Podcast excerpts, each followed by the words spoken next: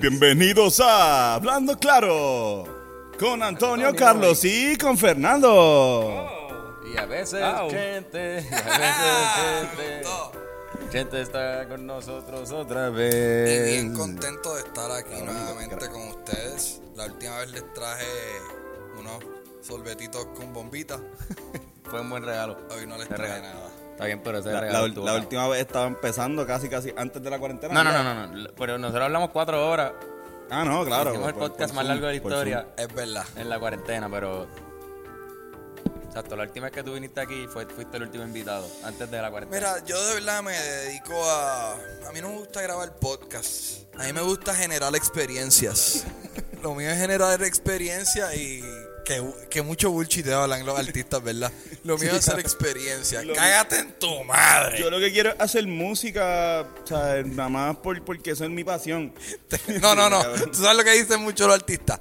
Esta pro- nosotros tenemos una propuesta bien diferente. Esto es algo bien diferente. Tú lo escuchas, es un reggaetón, cabrón. Claro. Eso lleva sonando así como desde el 98. Nosotros, esa es buena para promocionar el disco, cabrones. Como que nosotros tenemos una propuesta diferente. De verdad. Ajá. O no, podemos decir, eh, eh, nosotros somos distintos, hacemos lo mismo. Ajá, exacto. Cosas bien diferentes. Pues nada, esta experiencia, estoy bien complacido de estar con ustedes. Soy fanático del podcast de ustedes. Yo dejé de escucharlo en una época, pero Vero, la señora que se mete en mi cama todas las noches, es fanática. Así que saludos, Vero, te quiero mucho y te amo. Pero, puñeta, saludos. Cabrón, han pasado 22 semanas desde la última vez que estuvimos aquí nosotros. Anda pa'l carajo, ¿cuánto es eso en día? 312. 7 por 22. Algún día lo sacaré. 312, cabrón, si es 312. 7 por 22 es 14 más. 2, 7 por 2 es 14. Por 11. No, yo creo que no llega ni a 200. 1144 días, cabrón. La peor matemática. Comenten en la en el video que cuánto ustedes creen que es. ¿Cuántos días fueron? Yo no sé? ¿Cuánto es Tony? Espérate, ¿de dónde sacó? Espérate, espérate, espérate. ¿Hiciste Siete. matemática? Son siete- no, es que es 22 entre 4. Entre, mira. Este, eh, no, son 7 meses, ¿no? 22 entre 4 es 7. 7.5. 7. 22 por 7. 22 por 7. Son 7 días por 22 semanas. Exacto, pues. 100. 150. Lo malo de. Esto es lo malo que ahorita dije. 1144. Y con la misma emoción digo 150. Es como que estaba hablando Pierde, mierda. pierde- credibilidad. No tengo credibilidad. Soy una tata de la vida. Ya lo cabrón. Así soy. Experiencias. Regalando una experiencia. Y- Ca- By the way, ahorita cuando vi a.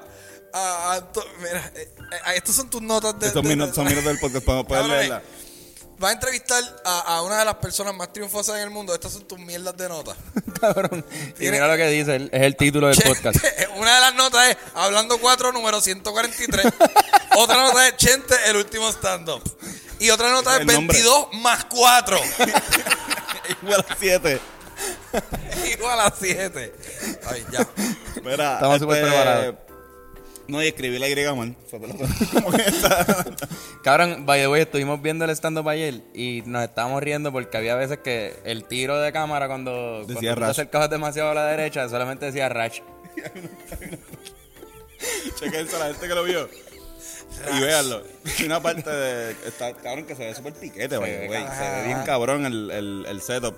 Pero hay una parte que dice Rashnaman. Cabrón, nosotros. yo, la gente sabe que nos gusta consumir cannabis. Pues ayer nos dimos como dos, dos filis para ver el stand Creo que nos voló la cabeza cuando empezaste a hablar de fumar. De también. hierba, de hierba. Cabrón, sí. Y también como que estábamos como que cabrón, dice Rash ahí atrás.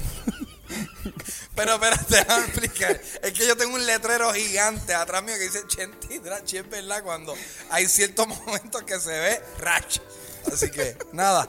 Eh, eh, bien telling cuando tuve un stand-up de comedia y lo más memorable es donde dice Rach. Pero nada, gracias.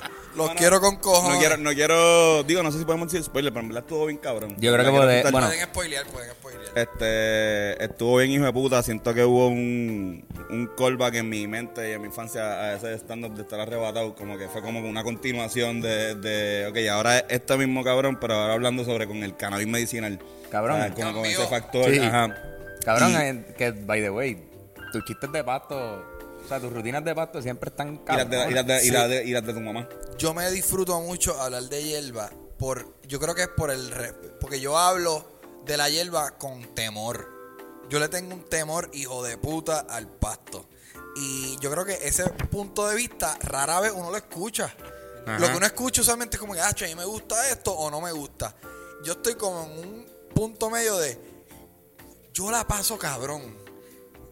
Pero si me doy más de dos cachas, puede que me muera. ¿Entiendes? Mira, chequense esto, porque ahorita ronqué ahí de. Yo soy un súper importante estando, pero les voy a enseñar para verla bajarme de la nube. Yo me fui de gira. Esto a Fernando le va a encantar esta mierda. Yo me fui de gira con eso, ¿eh? Entonces, la manera en la que nosotros, nosotros, yo siento que todas las giras nosotros mismos la hacemos. Pero tenemos contactos en cada ciudad que nos ayudan a la pu- publicidad, a setear el lugar, a asegurarse que hay sillas, sonido, etcétera, etcétera. Pues en uno de los shows, cuando vean el flyer, no digan la fecha para, Para que no sepan chotear. pero sí. esto sucedió en Florida. Yo termino de uno de los shows y cuando estoy saliendo por la puerta veo el póster que el contacto de nosotros hizo de promo. Mira a ir a promo y, y- y lee lo que dice abajo de la fecha. Número. Chenti Drax Comedy Show. El comediante número 2 de Puerto Rico y sus amigos. ¡Cabrón! ¿Quién hace eso? Mira, espérate. número ¿Cómo, 2. coño, ¿cómo podemos promover este evento? ¿Cómo podemos promoverlo de una manera que la gente diga, yo quiero ir para allá? Chenti Drach, el comediante número 2 de Puerto Rico. Cabrón, para eso no escriban nada. Eh, o no pongan el número. Mira, vamos para el show de Chenti Drach. Chenti Drach, ¿cuál es ese? El comediante número El, 2. el segundo. Cabrón. ¿Qué tú crees que la gente piensa cuando ve eso? Como que, "Bueno, vamos a ver comedia, ¿qué dice ahí? Número 2. Ah, está bien. Véndeme la mitad de precio, ver, por favor. Exacto, cabrón. Vamos para el cine. Sí, Ok, dale. nada, ahí está. A ver, cabrón. Pero, pero, ¿quién es el uno? Yo me imagino Que está hablando eh, de- que es Molusco. Ajá, exacto. O- Molusco o Raymond Arrieta. Raymond. Eh, Coño. sí. Sí, debe ser Raymond, ¿verdad? Digo, no, Molusco es un súper buen este, este, presentador de radio y ahora me está metiendo los podcasts. En verdad pero- no sé, no, no, yo pensé como que ah, fucking gordo mamabicho molusco. Eh, me- nuevamente, porque tú sabes lo, lo que son la- los SMI, lo- los, premios SMI, Ajá, ajá. eh, que yo no sé qué quiere decir, pero algo de redes. Yo llevo como cuatro años que el gordo siempre me come el culo. Así que algún día, molusco, te las verás difíciles. Y este podcast, eh, por favor, o- Me que, gustó, que no gustó. esté por toda esa trayectoria. No, no. Me gustó el podcast de ustedes que dijeron, no, pues nosotros somos, nunca estamos mordidos ni nada, es, es como ustedes son los que quieren ponernos a pelear y después, no, yo Gordo súper me mamabicho. mordí bien cabrón con este video. Sí, sí, sí, sí, sí. Pero igual, igual también tú le dijiste como que, mira, pero es que la gente está haciendo con nosotros lo que nosotros hacemos a veces con los, con los reggaetoneros, que es como que, hacho, dale, vamos, vamos a escar bulla porque o sea, la gente también le gusta, ajá, le entretiene eso. Tú sabes que el otro día eh, a mí me, me dieron un rafagazo, par de raperos, este Pucho, por, eh, eh, vi- vi- eh, ¿cómo es que se llama el de canales? Benny Benny y par de raperos que es como que están encojonaditos con los medios porque no a veces no ponemos su música. Pero cuando se meten en un crical es como que, mira, eh, eh, eh", y están mordidos. Entonces, de momento, yo, yo le iba a responder a Beni Beni a Pucho como que, cabrón, no me digas cómo, cómo hacer mi trabajo. Pero yo hago eso a cada rato, como que, mira, no me gustó este CD, este tema. Es verdad, algo así". cabrón, es verdad. So, si uno está en este veneo, tienes que estar puesto para que... Para leer un póster que diga Chente el número 2 en la El comediante comedia. número dos de Hacho, pero yo creo que ellos tienen que también ajustarse a eso, de saber que, pues mira, pues si este es el momento, si, si hiciste, cagaste, la cagaste por algo y te fuiste viral, cabrón, aprovechalo y, y promociona ahí, cabrón, no te encojones por, porque, qué sé yo, porque de repente no, no, no te promociona una canción si no pasó nada. ¿entiendes? Pero también el hecho de tú quejarte y decir eso, como que decir, o sea, eso también es promo. Todo, todo es, ¿sabes? Quizás mandar ese fuego eh, fue una movida estratégica para hacer ruido. Cabrón, ya yo ni sé. Ya yo no, no, no me dejo llevar por nada porque yo no, yo no digo como que hay guerras montadas, pero a veces uno tiene que decir, "Este, lo hiciste a propósito. Lo hiciste a propósito. Gallo de producer hace las cosas a propósito. Y nada, quería comunicar eso. Querían dejarlo claro. Sí. No, pero es que cabrón, ha sido, entre ustedes dos, está, ha, sido, ha sido intenso la, como la competencia en la cuarentena principalmente porque él entró a la plataforma. Sí, y él entró, tiene mucha suerte. Porque además de trabajar durísimo, trabajar mucho, fuertemente y, y ser eficiente y tener un equipo de trabajo cabrón, tuvo la fortuna de cuando cae la pandemia, él ya está con su estudio en su casa casi completado. Que de- eh, literalmente en su casa. Es como que montó un estudio con de la más alta tecnología, buenas cámaras, green screen, eh, ¿cómo es que se llama el programa? Wirecast, computadora. Su hijo es bastante conocedor de toda esa mierda. Explotó esta mierda, es como que diablo, tengo esta herramienta y puta, vamos a explotarla. Y el gol lo apretó. ¿Tú crees que ha habido un boom? Estábamos hablando antes de que llegara sobre, sobre los podcasts en la cuarentena. ¿Crees que ha habido un boom? En visual, audio no. En audio bajó. Y ahora yo siento que Por desde julio está subiendo de nuevo. Sí, porque la Por gente tapones, escucha ¿verdad? podcasts. Es que como no hay gente en la calle, yo imagino que la radio, yo no estoy monitoreando los ratings de radio, pero definitivamente tienen que haber mermado con cojones, porque si no hay tapón, No hay carro, exacto. no, ¿sabes? Y, y sabes que el problema es, para los medios tradicionales, de la misma manera para las tiendas, es que, ok, estamos, llevamos 1144 días, como dice el caballero, y en estos 1144 días, yo, por ejemplo, he comprado un montón de cosas en Amazon. Yo nunca compraba en Amazon, pero me acostumbré, de momento bajé el app, de momento me gusta, cabrón. Y cuando abran todo de vuelta, yo no voy a dejar de comprar en Amazon. Ya yo me acostumbré a una cosita nueva. Y creo que lo mismo va a pasar con, con medios tradicionales. Creo que cuando vuelva toda la normalidad y vuelvan los tapones, ya la gente va a estar un poquito más sabia en, en, no, vamos a poner el podcast, Sí, pon sí. YouTube, eh, o- o hasta la televisión. Yo no, no, yo creo que la televisión no ha recibido un golpe tan grande, pero creo que hay mucha más gente consumiendo contenido digital. Sí, la radio, a la radio le dieron duro, Sí, pero hay definitivamente. que ponerse para la vuelta. A mí me pasó que yo, mi primito ahora, Reinerio, está trabajando como cartero. Y le está yendo, o sea, le va cabrón y todo. Y yo le, yo le dije a Antonio como que, bueno, me preocupa porque tú sabes, es un trabajo que quizás con el tiempo eso se va a ir, lo de las cartas, eso no se ve tanto. Y Entonces me dice, cabrón, ahora más, más que nunca. O sea, todo el mundo está comprando cosas por internet. Al fin y al cabo es lo Mm, exacto, contrario. es verdad. Él va a estar repartiendo ahí bien cabrón. Sí. No, no cosas de no cartan, o sea, todo eso lo va a llegar por inter, por email, pero la- los paquetes los va a tener que llevar. Hay que, hay que destruir, dile que me llame, que vamos a, a destruir todos los drones.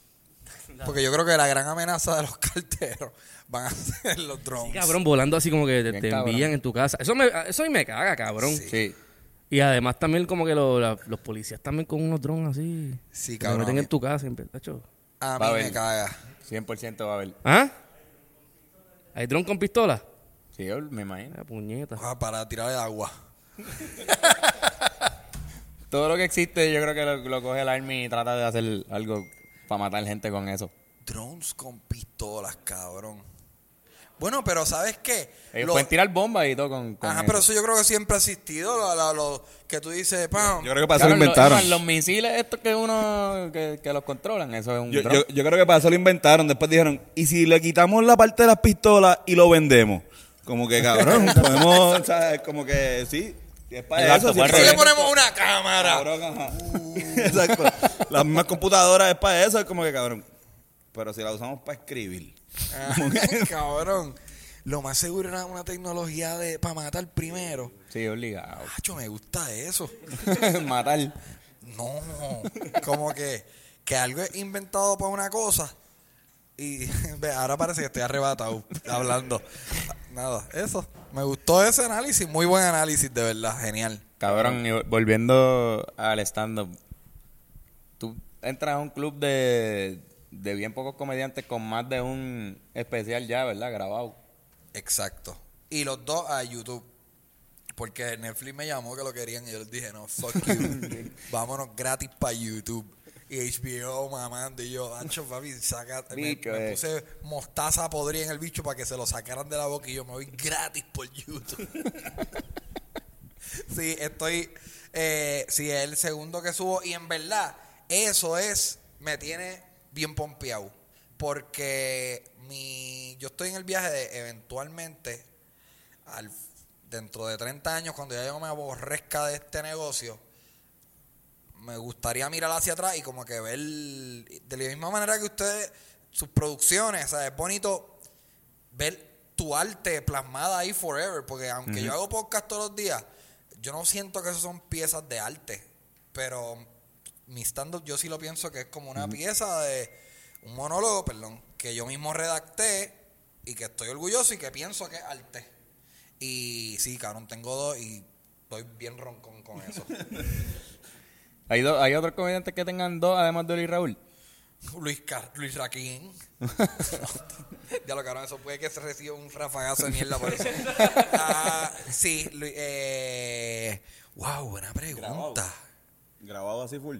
Y que estén pregunta. disponibles y que... Porque es que eso no... O sea, que a lo ahora- que ahora- quieres llegar es que vivo, yo soy el único. Sí, sí, soy el Posiblemente Sí, eso, Vivo sea el único, estamos pensando Son- eso. Sunshine está tirando los de Danilo y Francis, pero por cantitos de 30 segundos. único. Sí, pero eso no cuenta. Por eso. No, no, no, porque tú tienes un cojón de videos así. Ajá, yo pienso como que no es lo mismo, que lo chévere también de un especial es tú poder decir, voy a hablar por 15 minutos de esto. A mí me gusta la comedia formato largo. O sea, hay comediantes que le meten cositas cortitas, ideas breves, premisas. A mí me gusta. Y esto es, ¿te acuerdas cuando hicimos el podcast de los de las cuatro horas? Dane Cook es así también. Y yo sé que hay gente que odian a Dane Cook, pero Sí, el Cook es bien... eh, eh, un caballito, en verdad, y, y coge un tema y puede estar 20 minutos hablando de ese tema. Lo que pasa es que es una historia y tú no te das cuenta, pero lleva 20. Qué irresponsable. Mala mía, perdón. Eh, Una lista de cabrones que hay aquí, como que. todos podcasteros, podcasteros de años, ¡ping! Exacto, cabrón. Se supone que estos dos sean los más expertos en podcast, cabrón. En verdad, ¿sabes qué? Yo mismo me quejo, como que, ah, pero yo nunca he estado escuchando un podcast y suena algo y yo digo, ah, que falta de respeto. Sí, verdad, Diablo, verdad. mano, qué irresponsa. Cabrón, ¿a quién le importa? Es verdad, Sí, es verdad. cabrón. Uno se, uno se confunde, uno, uno mira su teléfono. Anda, por carajo. Pero, Al, principio, al principio de esta cuarentena me pasaba con, con Mikey, que Mikey como que le vibraba el, el- la entrevista. Y yo sentía que era porque yo nunca, lo, lo siempre tengo vibrando. Sentía que era el mío, cabrón. Como que, y eso me, me jodía. Ah, pero ok, nada. No, pero yo creo, que, yo creo que él lo hacía por el teléfono. Iba a decir una súper como mierdería. Porque yo escucho a Mikey y, y, y yo digo, a veces como que sé que está grabando y escucho unos sonidos y yo, bendito es que él tiene Android. Qué cabrón. pero no tiene iPhone. Nada, fin de la historia. Cabrón. Qué buen, qué buen stand de verdad. A mí, a mí me voló la, su- la super cabeza. ¿Lo viste completo? Lo vi Lo completo, lo, completo vi ayer, completo. Este, se me hizo súper corto. Y yo pienso que eso es bueno, ¿entiendes? Como que, que no... No se sintió la Ajá, letanía. hay veces que... pues, Pero me- está editado. Yo, el, pod- el show duraba, era demasiado largo. O sea, cuando tú estás ahí, eres público, no lo sientes largo, pero como que y yo pensé en no editar nada y ponerlo tal cual y duraba creo que una hora con 32. Y yo, diablo. Y quité una rutina, una, una rutina. Y lo bueno de haber quitado esa rutina es que ya tengo media hora para que no, empezar. no esté en el zafacón, ¿entiendes? Que voy a poder repetirla. Que es, es- que es lo que pasó con la rutina de la iglesia. La rutina de la iglesia salió en mi otro especial de la historia del mundo, que nunca lo edité. Pero que a mí me gustó mucho esa rutina y, y a mí no me gustó como quedó en aquel especial. Y dije, vamos a seguir trabajando. de sí, me acuerdo que tuvimos una discusión, o sea, Idel y yo hablamos como que, ¿qué tú crees? ¿La debería volver? ¿La, la votamos? Hacho, vuelve a la que se joda. Y él me convenció a, a dejarla y es la rutina que más me gusta del Ay, me especial. explota Eso está lo, bien, lo del monaguillo. Lo de Sí, en verdad, porque el cabrón siempre tiene que... Tú sabes que yo siento que eso no lo va a entender gente que no que es no católica. Sí, Pero sí. tampoco yo entendí nada de los, de los pentecostales. So, me- es más, estuvimos-. Pero tú eres católico. Sí, Sí, sí. Pero que tú, tú hablaste de los pentecostales y nosotros estábamos como, ah, pero Yo no sé un carajo lo que tú estás diciendo. Y después empezó lo de los católicos y nos estábamos riendo con cojones. Sí, pero Quizás son, sea al revés para ellos. son unas observaciones bien genéricas de los pentecostales y cuando me voy a los católicos soy un poquito más específico. Mm. Y eso que tú dices, de hay una parte que yo digo, para nosotros los católicos que vamos al cielo, hay una parte que en la cuando el sacerdote está repartiendo la hostia, no sé si se dice así, pero pues el, los monaguillos No le estoy faltando el respeto a nadie. Ah, papi, yo creo que ahí voy a recibir un rafagazo chévere por, por uno, una- un chistecito ahí, pero hay una parte en la repartición de la hostia que mi- el, el sacerdote entrega la hostia y el, y el monaguillo pone la mano así como si se fuera a caer. Y yo hago una mención de eso, pero no lo explico bien. Y ayer mismo, la vez número 300 que veo de esto para, para probar, eh, hice esa observación y dije, yo no, no expliqué bien eso, así que me complace No, no, mucho que lo haya A entendido. mí no, lo superentendido me encantó lo del abanico, cabrón. Era otra cosa. Lo del abanico es eh, es súper observacional, bien cabrón, porque es de las cosas que me pone a uno a pensar, como que, diablo, es verdad. Como que yo iba, yo iba para la fucking. Y me, Sí, como que sí. me fijaba en el cabrón abanico. Digo, a la que yo iba no había aire acondicionado. Como que. y- Sí, no porque había- había abanico. Voy a, voy a decir lo que es eso. Y vo- voy a hacer una loquera. ¿Están preparados para esta loquera? Zumba. Me voy a comparar con George Carlin. Esto va a pasar aquí, cabrón.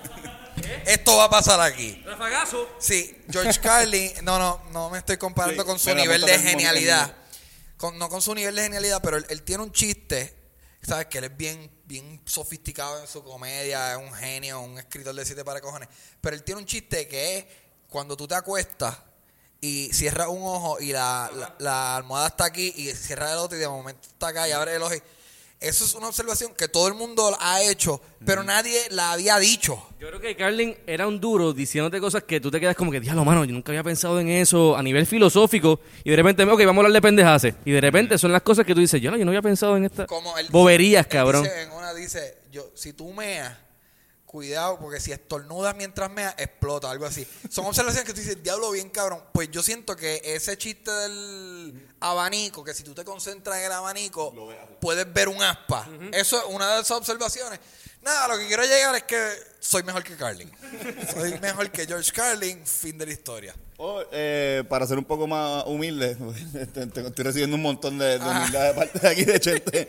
Eh, eres el puertorriqueño más cercano a George Carlin Claro. que yo conozco, por lo menos. Obviamente, seguro, vivo. Vivo, vivo. Ah, Que quede claro. No, igual, igual como quiera que sea, tú eres de los primeros en hacer ese estilo de comedia, porque eh, estamos viendo también a Luis Raúl hace poco. Y cabrón, eh, Luis Raúl es una bestia, pero es un contador de chistes, una Sí. persona que, que te hacía unos chistes, como que uno, como que ir al barrio, ir a la barra y te cuenta uno, no, está pero de una manera más anglo. Este, Sí, eh, eh, definitivamente, no me di cuenta. Ahí prendí. Ahí prendí. Lo Gracias, Bennett. Perdieron el mega chiste que hice, cabrones. Lo cogió, lo cogió. Sí, porque me puse a tocarlo porque soy un mamabicho, pero ya está bien. Cabrón, este diablo. qué buen trabajo. Que soy el mejor Este- y que Exacto, Luis Raúl este- es el mejor también. No, Luis Raúl es un, un súper buen contador de chistes, pero de una manera antigua de, de lo hemos hablado mil veces, de, de hacer stand-up, que es como que, no, pasó esto, esto y esto, y es como un chiste lo que están contando, no necesariamente él lo escribió. Ya cuando Chente lo hace, de una manera un poco más anglo, un poco más moderna, este es, es- es para mí moderna aquí en Puerto Rico. No es que fuiste el primero, pero el más que le ha ido bien, cabrón, es obvio. Y eh, la gente no había tenido problemas con mi comparación de George Carlin, pero con eso sí van a tener un problema bien, hijo de puta. Nos fuimos virales, déjame aprovechar mi show, está arriba allá en mi YouTube. Chente y Drach. Porque en este Spotify. momento nos vamos, estamos yéndonos virales, quiero que lo sepas. Cabrón. ¿Sabes Mira, qué? cabrón, ¿y fue tu último stand-up de verdad? Eh, debería decir que Debería- sí, pero no. No fue. No, el viaje del último. El viaje del último stand-up es porque, en realidad, y yo estoy seguro que ustedes han tenido esta conversación mil veces, yo no sé cuándo vamos a volver a los teatros. Y, y 2022. yo, lo mejor que he escuchado que me suena sensato es verano 2021. Ujú.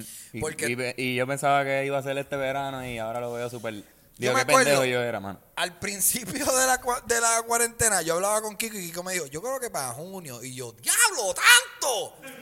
Cabrón. Y a medida que vaya pasando el tiempo y cuando llegue la vacuna, yo no sé si yo me atrevo a ponerme esa primera vacuna. ¿Sabes? Mm. Yo creo que esto va para largo y, y- y- y no, no me convencen tanto las las alternativas que hay para hacer stand-up o shows. So, ese fue el último que yo hice. Y lo último que verán en términos de stand-up de mi parte en buen tiempo. Creo. Yo me atrevo. Antes de hacer stand-up, hago impro. Ha- Hago Sí, impro. pero lo puedo hacer en sitios abiertos también. Sí, y, y- y lo que salga, pues salió, pero experimentar rutinas nuevas Mm. de una manera digital que se pueden quedar grabadas en una pantalla y, y si es una mierda, no, Ya no tengo manera como de curar eso. No, no, no sé. De hecho, tú, tú fuiste el que hablaste sobre la posibilidad de, de, las si- de dos sillas, dos butacas. Sí. Que de, de hecho en Joe Rogan hablaron de eso, ¿verdad? Sí, cabrón. Hablaron de Chente sobre este tema en Joe Rogan. Cabrón. Cabrón. Y eso fue, exacto, wow. Tú sabes, ¿quieres saber el impacto de Joe Rogan? A mí me llamó gente, a mí me mencionaron en Joe Rogan. Mi nombre salió porque el comediante Jesús Trejo, que es un comediante mexicano que reside en Los Ángeles y está en esa en ese circuito del, del Comedy Store, parece, él vio un post mío y dijo, ah, estaban hablando del stand-up en la cuarentena y él dijo, this comedian from Puerto Rico, Chenti papi, a mí me llamaron para felicitarme. Hubo gente que me texteó felicidades. Yo voy a sacar mi stand-up al momento que estamos grabando esto. Mañana sale. A mí ni una persona me ha llamado para decirme felicidades. Qué Puede ser el cabrón. podcast número uno del mundo, cabrón. cabrón. Lo más que se ve en el mundo es eso y de repente, digo, obviamente tú tienes logros más cabrones, pero se, Es debe, se- como- se debe sentir cabrón. Dicen que es para nuestra generación salir en Joe Rogan, ser un invitado, es como es igual de impactante que salir en el Tonight Show con Johnny Carson. Ya lo sé, está cabrón. Cabrón. Y es grabado, yo creo que lo que él tiene es un técnico ahí. Es ahí en un cuarto con, con Jamie, creo que se llama. Prende las cámaras, vamos a hablar por cuatro horas. El tipo habla mierda con cojones. Sí, loco. Y escucha también. Escucha y lee. Para mí que ese cabrón lee con cojones. Yo tengo, un- yo me compré, yo me compré el libro Sapiens. Porque Ajá. escuché a un comediante hablando de eso y yo, ah, ya lo ese libro está cabrón. Y mientras lo leí me, me pareció tan interesante que dije, voy a hablar de esto en un par de podcast. No, yo leí todo, lo consumí en audiobook. Es tan sofisticado que yo no puedo ni replicar esas palabras con mi boca. ¿Sabes? Es demasiado. Yo soy. No, o sea, a lo que quiero llegar es que nunca voy a ser un Joe Rogan. Voy a ser un George Carlin. Pero está bien. Sí, Está mejor. súper bien. Y un Howard Stern. Que esa comparación también te la han metido, me imagino que con cojones. Howard Stern. Ve, ah, yo me siento que otro fucking caballo super intelectoide. A mí me gusta que me, me la den como entrevistador. Y me siento que, que estoy durito ahí. Como que. Sí, me, cabrón. o sea, que me preparo y, y me defiendo. Y yo admiro mucho la manera en la que Howard Stern entrevista. Pienso que es un caballo. Y él tiene un truco que yo como que me lo he robado. Que es decir, yo me imaginaría como que tú estás hablando con un rapero y decirle como que yo me imaginaría que tú te metes muchas drogas, ¿verdad? Sí, sí, a, porque a ver, es una buena manera de sugerir Sugiere, algo. asume. tú, tú estás sugiriendo algo para que para y a ver si tu invitado como que se monta en ese barquito. Pero cabrón, Howard Stern, yo estaba viendo por... le- ¿Qué pasó con tu...? ¿Tú tienes sudor ahí? ¿Estás sudando? Cabrón, necesito como unos wipers para la mierda esta. Cabrón. Pero por dentro. Cabrón, sí, está, está hace calorcito aquí. De- no, por, por estar jodiendo a Ale porque era el Polo Norte, nos mandó a pagar un. Sí, ahora, ahora un está con aire nada más. Qué cabrón. Yo lo estoy Pero, cabrón, mira, mira el pelo, cabrón. Tienes un ponco, cabrón. Y yo estoy viéndote así como que mirar la carrera de quién gana la competencia de las De las dos gotas. gotas. La- ajá. Yo con mi idea y bien cabrón, como que le voy a la izquierda. Fernán, ¿qué iba a decir? No cabrón? sé, ya se me fue. Eh, No, este, que Howard Ah, que estaba viendo episodios de Howard Stern. Lo que él hacía, eso no se puede hacer hoy en día ni pa'l carajo. Yo, yo creo que es bueno lo que tú dices porque tú- es, es como provocar una conversación o algo, como que una pullita. Sí. Pero las de él eran como que, mire, esas tetas, este, ¿te gusta que te las chupes? Como que, cabrón. Esto es soft porn, güey. Él, dijo- él dijo, él dijo que a él le gustaba hacerlo porque no se supone que se podía, pero cuando pasó al radio satelital Serious. fue como que, cuando pasó a Sir fue como que, mira, pues ya estoy cansado, ya ahora vamos a hacer, o sea, como que ya no voy a hacer eso. como Papi, que ya una se vez yo vi un episodio de él. Yo lo he buscado muchas veces y, y no lo he encontrado, pero yo estoy seguro que yo no me inventé esto. Él tenía, de momento en el estudio, él tenía un televisor plasma que le sobró de alguna promo. Y él dice, ¿quién, quién del staff quiere este plasma? Y un par de anormales, ah, aquí yo. eh". Y digo, ok, ¿qué van a hacer? ¿Quién se lo gana? Entonces viene uno y dice, mira, yo estoy dispuesto a que Menganito me, me cague en el pecho. Y él dice, ok, está ganando. De momento viene otro y dice, ok, yo, que me cae en el pecho y me mee la cara. Tú estás ganando, papi. Subieron a como que yo estoy dispuesto a mamarle el bicho a Junito. Ok, a mamar el bicho y a meterme el culo y que me... Cabrón, un algarete tan cabrón. El que terminó ganando, lo que, lo, lo que terminó como sucediendo es que una, voy a tratar de decir esto bien, una mujer trans que se hizo la, el cambio, que ahora tenía vagina, se, se eliminó el pene y tiene vagina, le pasó la, la- la vagina por la cara. Es como que, cabrón, ¿tú imaginas llegar y que el televisor no funcione? ¿Cuán grande es ese plasma, cabrón? cabrón. Porque tú sabes, 50 pulgadas o algo, pero, coño. Me asusté cuando preguntaste cuán grande era. cabrón. Bueno, quizás, bueno, no voy a decir porque. Sí, sí, sí. Más rafagazo para... No estoy dispuesto a, a estarle una semana ahí pendiente a mi Twitter ahí, ah, rafagazo, puñeta. Qué malo es. ¿Te una preocupa, mierda. te preocupa mucho de dónde, dónde estamos ahora mismo en cuestión de censura? En, en, tu caso, porque también tú tiendes a ser bastante open en los shows y eso. No, no es algo que me preocupa. En verdad estoy mintiendo, sí, es algo que me preocupa. Pero casi siempre que yo me he metido en un lío, como que es por algo que yo tuiteé y sabía que, como que un stand que yo quiero coger que entiendo que es importante, es como que pan. Lo más que me viene a la mente en una ocasión que le iban a hacer un boicot a, un- a alguien, no voy a decir quién para que de esto, y yo escribí no al boicot de tal. Y ustedes hablaron de esto en el podcast, me acuerdo. Y yo entendí que, que lo que yo dije no es, no es lo que esta persona está haciendo está bien o estoy de acuerdo, yo lo haría. Yo lo que estoy diciendo es, no estoy de acuerdo con el boicot. Papi, a mí me ha caído un rafagazo de mierda. Pero, este, eventualmente pasa y, y estamos en una época en donde a ti te pueden caer encima no por hacer algo mal, sino por estar en contra de las opiniones de los que le están tirando a su enemigo. No sé si expliqué No, eso no, bien. no, no estás haciendo el mal, sino no estás haciendo lo que ellos consideran que es lo que se debería hacer o lo que está bien. Exacto. Es como si eh, un corriente como que este tipo es un mamabicho, hay que quitarle el trabajo, eh, boicot. Eh, Yo no estoy de acuerdo con ese boicot. tú también tú, eres igual que... No, espérate, no, pero pues... eh, eso está heavy, eso está es, heavy. fuerte, es fuerte, pero pienso que no va a cambiar. Pienso que se va a poner peor. Y hay que, pues, bregar, bregar con lo que hay. Y ser respetuoso también, porque yo, aunque todo el mundo piensa, diablo, Chente es fuerte en los stand-ups, yo siento que estoy protegido porque yo siempre hablo de mi punto de vista y como que mira lo que me pasó a mí cuando yo fui a la iglesia y mi, mi mamá me crió así y, y, eh, mis hazañas sexuales, mira lo que me pasó. Creo, creo, uno nunca sabe, porque pero creo que nunca cruzo esa línea de ofender esos temas tabú raciales, sexuales, este, raciales, Como que eh, a- políticos. Al de Rick and Morty le está pasando algo así, ¿verdad? Como lo están cancelando ahora bien heavy. Si no me equivoco, a Dan Harmon. Por algo que hizo hace un montón de tiempo, como un- era un chiste, una parodia de Dexter, la serie. Que es un serial killer. Sí, sí, sí. Y según lo, que- lo que entiendo es que él hizo un, un episodio tripeándose a Dexter, pero era como si él viajara en el tiempo a matar a los, a los asesinos en serie en vez de cuando, eran Cuando son niños. bebés. Cuando son bebés. Ah, Eso wow. era.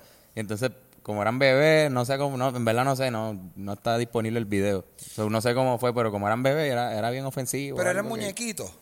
Yo creo que no, yo creo que era él mismo. Porque cuando Sí. son muñequitos. Yo creo que era gente- él mismo, cabrón. La gente pichea a los muñequitos. Sí. ¿Sabes? South. Park. yo-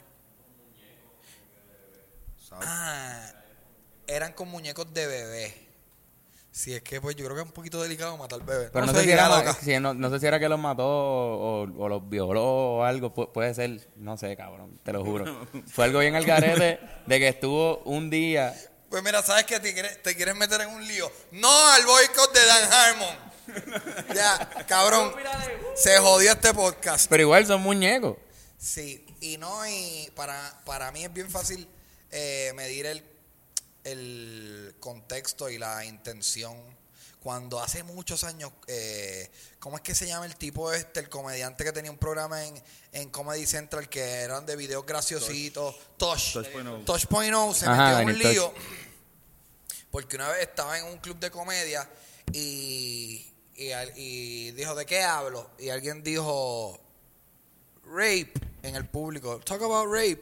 Y él dijo, There's, no hay nada gracioso con, con de, de la violación. Y una tipa dijo algo en el público. Él dijo, no sería gracioso que cinco tipos la violaran, algo así. Y papi se metió en un lío, hijo de puta. Y el argumento en pro al boicot de Touchpoint hoy era que él estaba promoviendo la violación. Y para mí es bien fácil decir, no, eso fue un chiste. Es lo que estaba, es como que tratando de ser gracioso en un momento, pero él no, nadie salió de ese hecho de comedia diciendo, ok, vamos a violar ahora. Pero hay, hay ciertos sectores que, que quieren vender que eso puede pasar eh, o, o- o que quieren vender que tú puedes escuchar una canción de hip hop y querer asaltar o matar. Yo siempre he dicho que no, que hay una... Uno como consumidor de arte es bien fácil decir, si es una película de, de Scarface, tuvo cabrona, no quería que mataran al Pacino, pero ajá, yo no quiero vender droga, Exacto. pero... Mira, sí, fue doll rape. O sea, doll de, de muñeco. Muñeco. Doll rape video. Violó una muñeca. Vi- Violó muñeca Fue sin, su consent- fue sin el consentimiento de sin la el muñeca. consentimiento de la muñeca. O sea, pero hay que ver el video, yo no sé, cabrón. Quizás fue bien... Cabrón. Ojalá ella esté Cabrón, bien. miren esto, cabrón. Eh, eh, él tiene en su récord, es como que en el futuro, en alguna entrevista de Dan Harmon, va a decir el que lo acusaron de doll rape. Doll rape. de- eh, eh, ah, el que se, de- ¿cuál tú dices? Dan Harmon, el que se metió en el lío por violar unas muñecas. Oh, diablo, ese tipo se jodió, cabrón, y que violando muñecas, Violando cabrón. muñeca. ¿Tú puedes creer que eso es lo que está pasando aquí? Sí, cabrón. No sé. Es que yo- No sabemos los detalles, vaya, estamos leyendo un sí, titular. estamos, estamos aquí hablando mierda. Sí, sí, Este, sí, Yo me full. imagino que es por lo que le estaba representando en la, en la película. Porque no hay Claro. tal cosa. O sea, si te compras una muñeca, es un objeto, tú puedes usarlo como tú quieras. Era como O sea, una parodia de Dexter. Una, una muñeca, una muñeca sexual no la puedes usar para lo que tú quieras. Exacto, ¿verdad? Como que- Ella no te dice, métemelo. ¿Cómo obtengo el consentimiento de esa muñeca? Hacho, Es yo voy a verdad. coger esa muñeca, la voy a desinflar, la voy a hacer una bolita y me la voy a meter por el culo. Y ella está ahí adentro así. Ajá. Todo un culo. Y gente también, que jodido. Puñeta, parte, pa- pa- esas muñecas para los enfermos sexuales para que no traten a las mujeres como objeto, cabrón. Porque esto sí es un odio objeto, cabrón. El video está. Está bien. No, no lo vean. No me lo vamos- no lo jodía. vamos- Cabrón, doll, doll rape. No, cabrón. Bueno, sí. Pero me, me lanzan muñecas por el culo. Yo creo que. Ah, es mejor.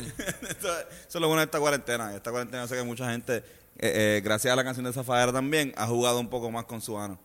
Eh, eh, esto es Full. un fact. Esas son cosas que. De verdad. Es verdad, es yo, verdad. no, yo nada más fui el único que me dio por el culo de esta cuarentena. te, te metiste desodorante.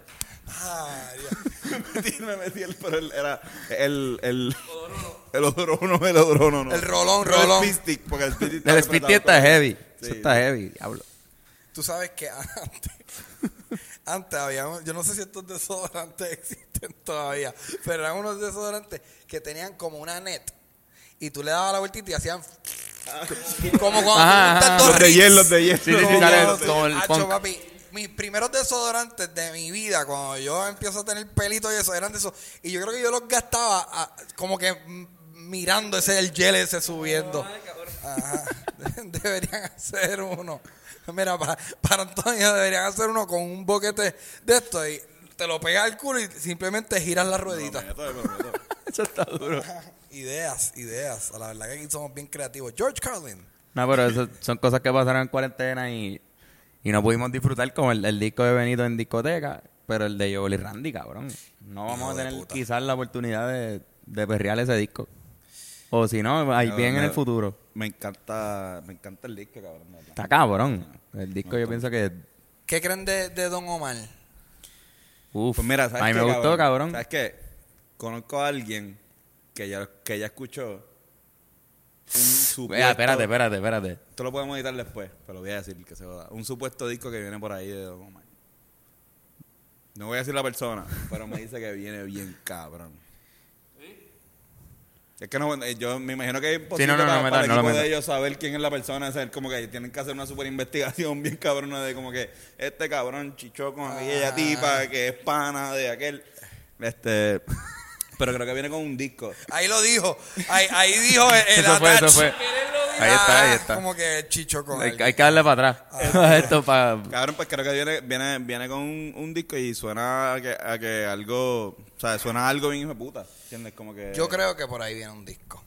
Y creo que el, eh, mi evidencia en mi mente es que, porque tú me dices, algo viene, porque el, lo- el gran anuncio del 6 de agosto que Free ya él está como que libre de las esposas de las disqueras, del sello, whatever. Yo hubiese pensado que dos cosas iban a pasar. O el día después iba a lanzar un sencillo, o si eso no pasa, que no pasó, un disco.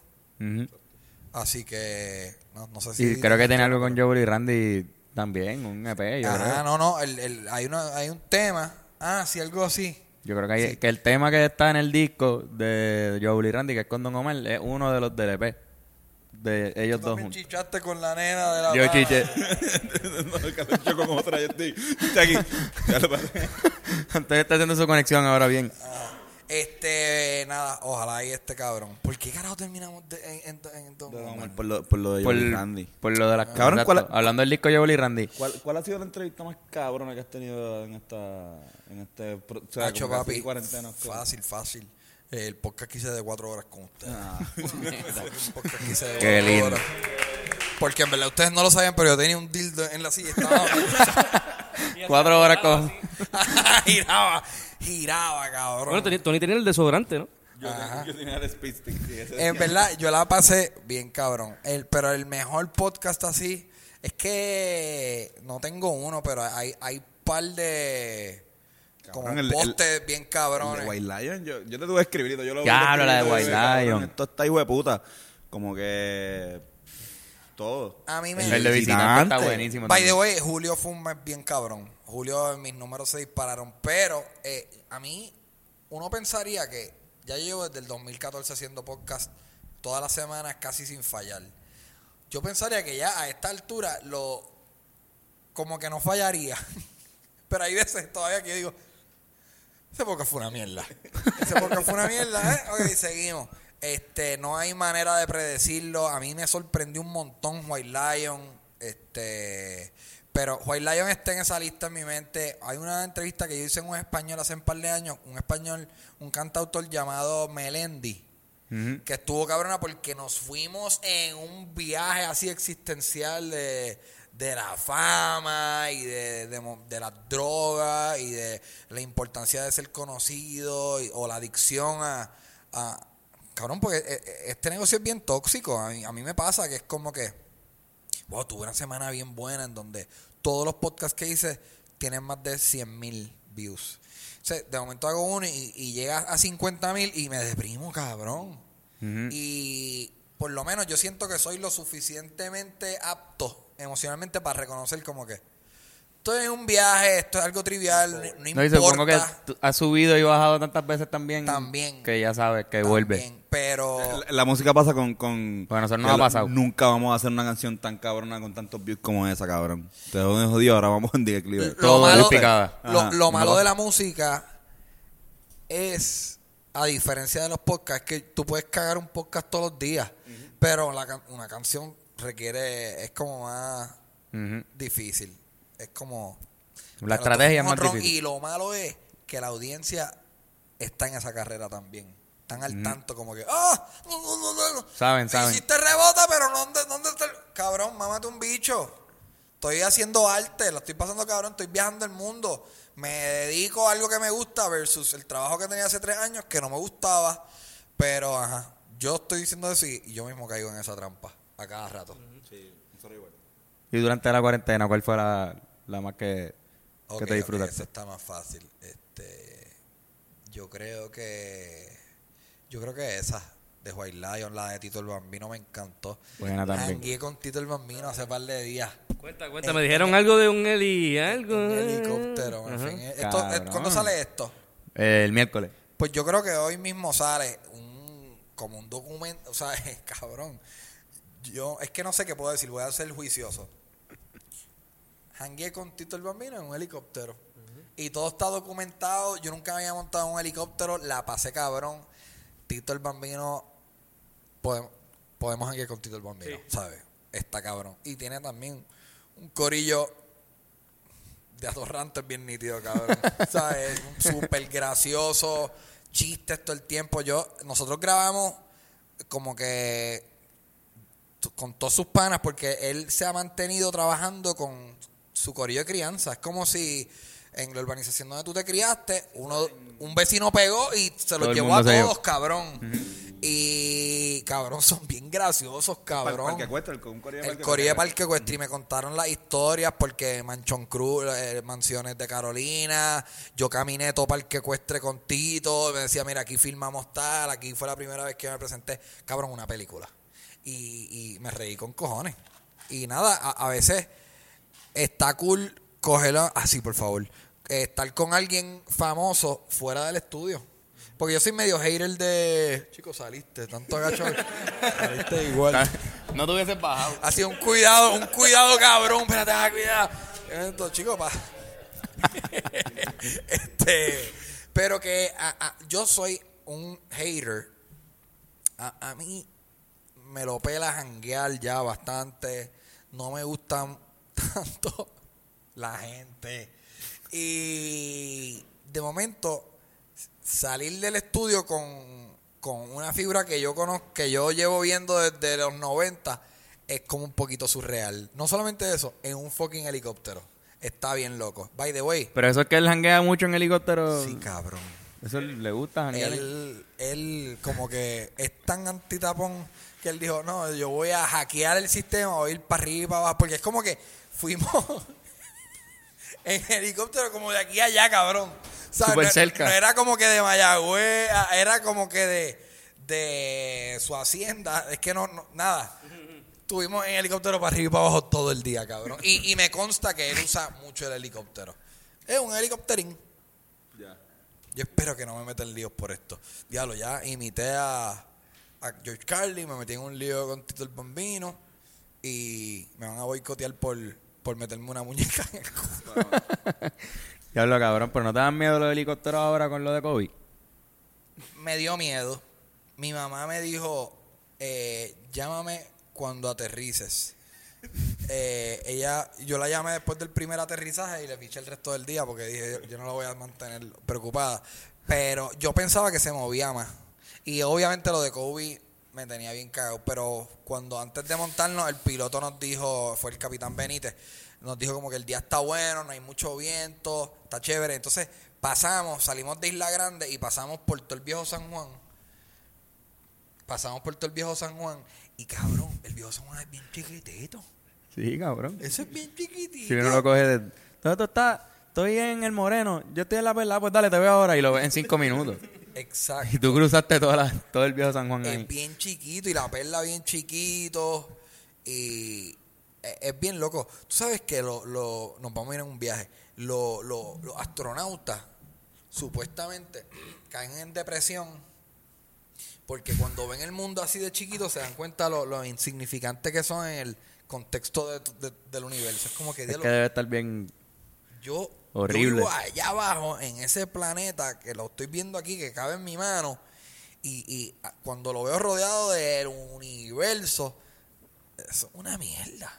Eso nos pasó en Ciudad de México. Imagínate los, los, los astronautas, cabrón. Sí, cabrón. Nosotros en Ciudad de México como que yo lo estoy grande con cojones, Ajá. cabrón. Aquí, ¿cuántas veces cabe Puerto Rico aquí? Ajá, yo ¿Qué? cada vez que me veo el bicho siento eso. diablo, cabrón. Soy insignificante. Otro boicot. Qué cabrón. Espérate, cuéntame de México. Cabrón, este, estamos locos por... eh, eh, que México es el sitio más... ¿Has ido, amigo? Más multi... qué sé yo, cabrón. Para la música es Como como Nueva que hay de York. todo. Ajá. Y entonces como que para la música hay de todo. Ahí hay bandas de que hacen lo mismo que nosotros y no son famosas. Pero viven, ¿sabes? Tienen show. Como hay tanta y tanta gente, cabrón. En sus shows van este, 500 personas. Nosotros fuimos a un concierto de Raguayana. Cabrón. Que eso, Mm. la gente allá lo con Raguayana. Ay, tú sabes que Raguayana viene a PR y, y, y un saludo a Beto que estuvimos en el podcast de él. Soy bien fan de Este, Beto y de toda la podcast. Guayana. Ese ¿Sí? tipo, sí, sí. ¿Beto? El, el Music Deal. Music Deal se llama. Durísimo. Tiene, tiene, tienen un podcast ahora con esto de la cuarentena. Y está súper nítido. Son un corillo de venezolanos que viven allá en, en México. Y cabrón, este, una gente, ¿sabes cuánta gente había? ahí? Como, como dos mil. Como mil, Como no, no, 1500 o Como 2000 por ahí. 1500 y todo, o sea, pero fanáticos de verdad. No, no es como que en PR, que a veces se llenan los sitios y es como que gente Pero para ir, por ir sitio. para janguear y no se la saben. También el sitio era una plaza tan cabrona. Creo que es literalmente Plaza Condesa. Bueno, nosotros fuimos y había... Sitio para concierto, cabrón. Imagínate, había un anuncio, de lo- estaban anunciando los conciertos y decía, en febrero, era, era en febrero o enero, en febrero 4, Álvaro Díaz. O sea, es como que... eh, y le fue cabrón y después hizo el o sea, concierto y le fue Álvaro cabrón. va ahí y se, y se llena, o sea, es como que el venue del... Y nosotros, por ejemplo, tocamos en un... Sí, que cuando tú llegas allá, tú dices, este es el verdadero meneo en donde si nosotros hubiésemos tenido la dicha, y no estoy quitándole mérito a ser boricua, pero si hubiésemos nacido allá, eh, te- bajo la las mismas circunstancias que estamos aquí, estuviésemos viviendo a plenitud, haciendo lo que amamos, presentándonos regularmente. Un ejemplo cabrón es Sabino, que fue el featuring que nosotros hicimos con, con él, que fue una sola canción. Digo, hicimos dos, pero salió una. Y pudimos tocar en sus conciertos. Y él hizo un Pepsi Center, que eran como cuatro Por eso, y el, el último show que hicimos con él era en el, en el Pepsi Center, que es un sitio que caben creo que 7.000 o 8.000 personas. Y no es el top, o sea, no es que... Ah, un guiso, un es lugar un más. sitio, es un sitio. O sea, pero para él yo creo que era su concierto Ahora, más grande, full. Pero, pero el hecho de que él no es una superestrella en México y lo, y lo hace, tú entiendes full en contexto, tú a diablo. Yo puedo estar aquí más o menos, no tengo ni que estar pegado y puedo hacer un sitio la, de la 7.000 ven- personas. la ventaja de Puerto Rico es, este, y yo sé que hay un par de mexicanos que ven esto, no, la ventaja de Puerto Rico es que es más fácil salir, o sea, por ejemplo, a- al mercado anglosajón de San Juan que de Ciudad de México, porque pasa también, dale, sí, full, te hace 5 mil personas, pero va a una alfombra roja de, de los Grammy y nadie sabe quién puñeta tú eres, ¿entiendes? Como que creo que en eso, pues tener esta puerta de, de San Juan con Miami, Miami, este, Nueva York, Nueva York, exacto, pues en eso nos conviene a nosotros, a ellos les conviene eso, que, que hay muchos artistas que no necesariamente están buscando ir a los Grammy un carajo. Yo lo que quiero es vivir de la música y hacer mi podcast y mi... Ahora está empezando el movimiento de estando para allá, ¿cómo es que le dicen? Le dicen este... Creo que, ajá, pero hay una, hay una estando pero, este, te le hicieron como una, un anglicismo. Yo me presenté en México. ¿Qué tal? Yo fui a, a, a un show. Nada, yo estuve ahí como 36 horas en un, un guiso loco que, que me surgió. Y de esos guisos de influencers que te llaman y te dicen, mira, hay una premiere de una película. Y tú, ¿qué? Sí, voy a estar 36 horas. Dale, cabrón, vamos para allá. Y eh, nada, estuve dos noches. Llegué, llegué una noche y estuve esa noche y la otra noche estuve jangueando y decidí ir. Es que se me escapa el nombre de la ciudad, pero hay un área ahí que se parece a como a Miramar. ¿Ese es Con- eh, Condesa o Roma? Es que no, no, no, no sé. Pero fui a, a un show de stand-up y cuando se acaba, estoy ahí como siendo nerd y, y, y- queriendo dejarle a, lo- a- saber a los otros comediantes. Como, yo hago stand-up también en Puerto Rico, es lo que yo hago, o sea, ah, no, yo soy, hacho, yo estoy medio pegadito allá. Ah, nosotros estábamos igual. Ahí entonces- nosotros estábamos en la misma. No, vaya, en Puerto Rico no, hecho Bad Bunny, pana, nosotros, cabrón, todo, todo- todo el tiempo nos escribe. Pues la cosa es eso mismo. La cosa es el ego también de uno queriéndose manifestar. Y me entero que hay un open mic. Y fui al open mic y hice ocho minutos, hice la rutina de la iglesia. Y me acuerdo que cambié abanico por. Le dije a alguien, ¿cómo, cómo se dice abanico acá? Y yo mismo usé el acento. de Usaste el ellos. acento. Y, eh, ellos me dijeron, creo que le dicen ventilador. Y yo, uy, usted nunca les pasa, están viendo el ventilador allá en la iglesia, el ventilador. Y nada, dice el chiste, pero me fue muy Funcionó. bien. Entendieron y, y me quedé hablando ahí con un par de comediantes mexicanos. Había un venezolano también y bon día y la pasé cabrón.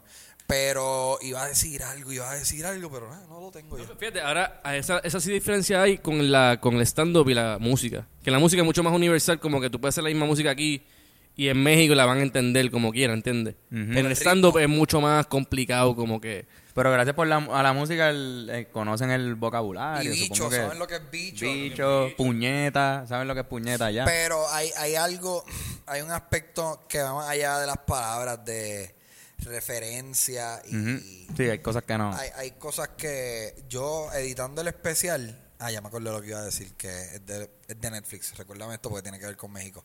Eh, Voy a usar mis notas aquí. Bueno, pues vamos a eso directo porque se me olvidó lo que estaba diciendo ahora. Mira, este, yo me comuniqué, yo estuve a punto de ir a Netflix con este especial. El- la meta, que fue la misma meta del primer especial, es Netflix, porque Netflix es como el... Es, es a donde tú quieres llegar si tú eres Y ahora en el stand-up, exacto. Eh, este stand-up se produjo con un... O sea, el especial, lo que ustedes van a ver en mi YouTube, eh, se hizo con mucho cariño, pero es un presupuesto limitado. Y eso es- son eh, tres cámaras lo que hay, se paga a los técnicos, los técnicos cobran doble cuando se firma. O sea, no hay una cantidad estúpida de presupuesto. Pero me entero que hay, hay dos issues bien grandes para tú entrar a Netflix con tu especial. Número uno, ellos trabajan, perdón, mayormente los mercados México y Argentina. Son, los que, son en español que yo he visto. Sí. Unos de colombiano, creo, pero... Yo, esto fue lo que nos dijo la persona que está encargada de eso. Y quizás nos lo dijo como que diciendo, mire, ese estando por una mierda, ¿qué le digo al bobolocho ese? Pero eh, Fue una mentira Argentina- piadosa, Ajá, ¿no? bendito, no, no destruyamos al nene. Eh, pero eh, supuestamente Argentina y México son los dos grandes mercados de, de stand-up en español, número uno. Y yo creo que en parte por eso, por la idiosincrasia, son mercados que ellos estudian. Mira, que hay mucha gente que compró Netflix y aquí, pues, vamos a que la suplirle esas población- necesidades. La Se- población, se- con, hay- hay, sí. demasiada gente también. ¿Cuántos mexicanos hay? 20 y Cabrón, pico, 120 millones. La, la conciencia nacional también, como que realmente Netflix ha hecho contenido para Puerto Rico en algún momento dado. O sea, el ganador, si te pones a pensar, es más hasta para México y... Ni y- siquiera estuvo en Netflix para Hasta nosotros. hace poco, exacto, y Colombia y... y- y- o sea, realmente es Sí, una... ¿Cuánta gente en Puerto Rico tiene Netflix? Menos de un millón, me imaginaría yo. Full. Cabrón, ¿cuánta gente vota? tu, tu podcast, lo, si lo- perdón, tu podcast, tu stand-up, lo Ajá. estaría en Netflix, lo pondrían en un disco y lo venderían en las barberías bien cabrón, así como hacían con el de. Raúl, cabrón. Pues la cosa es que ellos, eh, gracias, supongo. Eh, Digo, y como hacían con George Carlin también en aquella época, claro. Sí. mira, eh, pues esa cosa, ellos trabajan más bien en esos mercados, número uno, y número dos, ellos no tienden a comprar especiales. Ellos les gusta producirlo ellos realmente. Y yo sé que hay, hay eh, eh, eh, eh, excepciones. Entiendo que Kevin Hart eh, produce por solo, pero ajá, él es fucking Kevin Hart con Heartbeat Production, que sí que sé yo. O sea, si tú ves mi especial, y no le estoy tirando en especial, pero la, el nivel de producción, no más allá de cámara y sonido, si tú ves el escenario, tú ves, pon cualquier especial de Netflix. Tienen un... Le, le voy a tirar a mi especial. Esto está pasando aquí. si tú ves el, el piso de mi especial, eh, es un piso, un escenario, cabrón. Tú fíjate en cualquier piso de cualquier especial, algunos tienen charol, ¿sabes? Son unos pisos bien cabrones, iluminados, es como una fase así elevada. El ¿sabes? comediante es una mierda, lo más seguro, pero, pero quizás... Eh, una pro- o- ese- otra cosa, fíjate también en la iluminación. Siempre en todos los especiales hay una iluminación lateral. O sea, siempre cuando la cámara está de lado, tú ves como unas luces a los lados. Yo no tengo, yo tengo Sí, pero, coño, spotlight. Sidelights. pero se- se- el Rush se veía cabrón, ¿verdad? Oh, se el veía Rush- cabrón. el Rush se veía Rush- cabrón. Ay, se ve hijo de puta. Pero nada, hay, hay tiros en mi especial que si la cámara está muy de lado, yo estoy como en un void negro. O sea, yo, se ve todo negro. Quizás el rush en una esquinita, y pero no, no hay más luces. Que cuando hay más presupuesto, pues tú le pones luces, le pones el sticker ese en el piso del, del escenario que es como un charol, humito, casi Fíjate, siempre le el- meten El humito. último tiro quedó, cabrón. El, el mamá nos pusimos a Sí, sí, con sí, él sí. ayer como quedó Cabrón, es que fue algo bien. El bajando. Cuando, no, exacto, después de que terminaste, Ajá. que te vas, cerró el telón y entonces nosotros lo vimos súper cabrón. Dijimos, diablo, qué cabrón se vio ese telón ahí bajando, como la definición. No, porque el ¿sabes? color. Qué buena idea, mano. lo que te estoy diciendo es que son niveles, brother. O sea, Yo vendí una experiencia. esta es la experiencia. Esta es la experiencia, ¿sabes? Ahí me dieron ¿quieres traer a, a los Rivera Destino para que te cierren el show? Y yo no, porque me lo van a dañar ese cierre bien cabrón del telón. Y nada, eso es la experiencia. Qué cabrón. Clase de mierda. ¿Qué más tiene bien mierda tu, tu show? Este, da- da- dale, dale, vamos, vamos a hablar de cosas mierda. Este. Cuando se acaba, pues. Hay, hay un par de momentos en los que me trago. Y tratamos de arreglarlo. Diablo. Y no había manera. ¿Pero tú de- grabaste todas las noches? Yo grabé dos funciones. O sea, pero, ok, ok, pero, o sea, no tuviste de práctica, fue ese día y ya. No, no, sí, tuve de práctica porque era el mismo show. Pero obviamente el factor. Pero de como- grabar no. Te, te voy a decir lo que pasa. La producción la costeo yo y Idel. So, es mi dinero. So, yo estoy bien consciente del dinero que hay sobre el nivel de nervio. Yo pensaría que si otra persona me lo produce, yo estoy como que pff, se joda y voy a estar más relax. Pero tú sabes que hay una cámara y tú sabes el dinero y tú sabes los takes que hay y, y te cagas un poco. Entonces me trabé como en tres ocasiones y las tres están en el especial, cabrón, porque no hubo manera de... ¿Sabes? Que tú puedes tratar de... Y yo Sí, me acuerdo haber tomado en mi mente la decisión de que me trabé, voy a repetir la palabra para picar. Pero Mm. el problema es que cuando tú lo mezclas con el público, Se escucha la diferencia. es como un crical y no a- hacer esos arreglos. O sea, yo me di cuenta uno nada más. Este, y yo dije. Yo me di cuenta y porque lo repetiste. Ajá, exacto. Porque repetiste la palabra y fue Ajá, esa vez. Y yo dije, como cabrón, pues a lo mejor lo hace ver hasta más humano, porque también. Quizás. eh, Sí, cabrón. Y en verdad son cosas que uno, como está en la producción, te das cuenta, pero la gente no dice, ¡Ah, se equivocó, cabrón! Es como, mira, sonó el celular en el podcast. ¡Qué Exacto, mierda! exacto, exacto, exacto. Son, son mierda, son cosas que pasan. Este, me trabé. Eh, ¿Qué más? ¿Qué más? Ah, eh, arranco. eh, el- mi primer especial, yo arrancaba en el show de verdad con un chiste de Santa Claus. Porque mi papá se disfrazaba de Santa Claus de chamaquito. Y yo, pensando en atacar el, el mercado suramericano, a mí me dijeron que en, en Sudamérica hay varios países que, que como que no celebran tanto Santa Claus. Y dije, vamos a eliminar eso porque ah, la experiencia. ah". Entonces, eh, eh, eh, porque uno trata, ¿verdad?, de, de ser Sí, más eh, global y whatever. Pero en este stand-up, en los primeros cinco minutos, ya, estoy hablando de las cacadas de aguadilla. Sí, cabrón. Que me fui full, full local en ese. Y tengo miedo de que extranjeros lo quiten. Porque, ah, Porque principio. Porque en verdad no hay otras referencias locales después de eso. Bueno, lo único, Moro, Morovi, es el final, pero... Este, Fue como yo, no, vi, yo viendo el de... A, a mí, me pasó al revés con el de Alex Fernández. Él tiene un stand-up en ¿Cuál es Netflix. Alex Fernández. El de México, el mexicano que tiene un podcast. Bueno, ajá, sigue, sigue. Entonces él, él- él hace su podcast, digo, su, su stand-up súper mexicano, pero menciona a Puerto Rico, que yo te lo puse en, en, en el lecto, menciona a Puerto Rico y pone una canción de reggaetón y ahí yo dije, ah, espérate, esto sí. Ese, es el que se tripea, ese es el que se tripea, tiene un chiste sobre la canción de Empezó la gozadera. Era, Puerto Rico me lo Ah, regaló. él decía que él tiene un chiste como que en serio, Puerto Rico solo fue lo que le- se le ocurrió traer, el arroz bichuela. Arroz habichuela. Había una fiesta y ustedes llegaron con arroz bichuela. Entonces como que ponía la canción Exacto. y tenía esa- Y yo lo iba a quitar, pero dijo eso. Y lo terminé Ah, viendo coño, completo. déjame pagarle, déjame Puerto Rico. aquí. Oye, ese Alex es gracioso con cojones. A mí me encanta cuando en las películas hablan de Puerto Rico. Yo, yo tengo 37 años. Yo digo, pero, pero, están hablando de Puerto Rico, mira esto. Bien cabrón. ¿Sabes que Yo tengo un problema bien cabrón con mi novia. Y es que ella es incapaz de complacerme y ver una película conmigo. Eh, Yo le digo, baby, vamos a ver una película. Y ella, dale, y se sienta al lado mío a pendejear en el celular. Y yo, baby, míralo. O sea, he descubierto que a ella le gusta, que diga, mira el que a ti te gusta, el actor que a ti te gusta. Ayer estábamos viendo una película que se llama Middleman y sale Terry Crews. Y a ella le gusta mucho Terry Crews. Y yo, mira el que te gusta. Y ella hace así. Y, y ya me di cuenta que mangó mi Ya sabe el truquito. truco, ya sabe Sí, el así truco. que tengo que cambiarlo. Cabrón. El que a ti te gusta Mira. y ella pensando, pero ¿cuál? alguien que a mí me ¿Cuál gusta. diablo? ¿Por qué él piensa que a mí me gusta este cabrón? Bueno, a ella le gusta todo excepto Chente. No ha visto mi stand-up. No fue a verlo nunca. No lo ha visto porque tú se lo, tú se lo le Cabrón, dijiste para verlo. bueno, qué bueno están los, los, los podcasts con, con Vero. La pasó cabrón. Ah, espérate, Fernán, Fernán.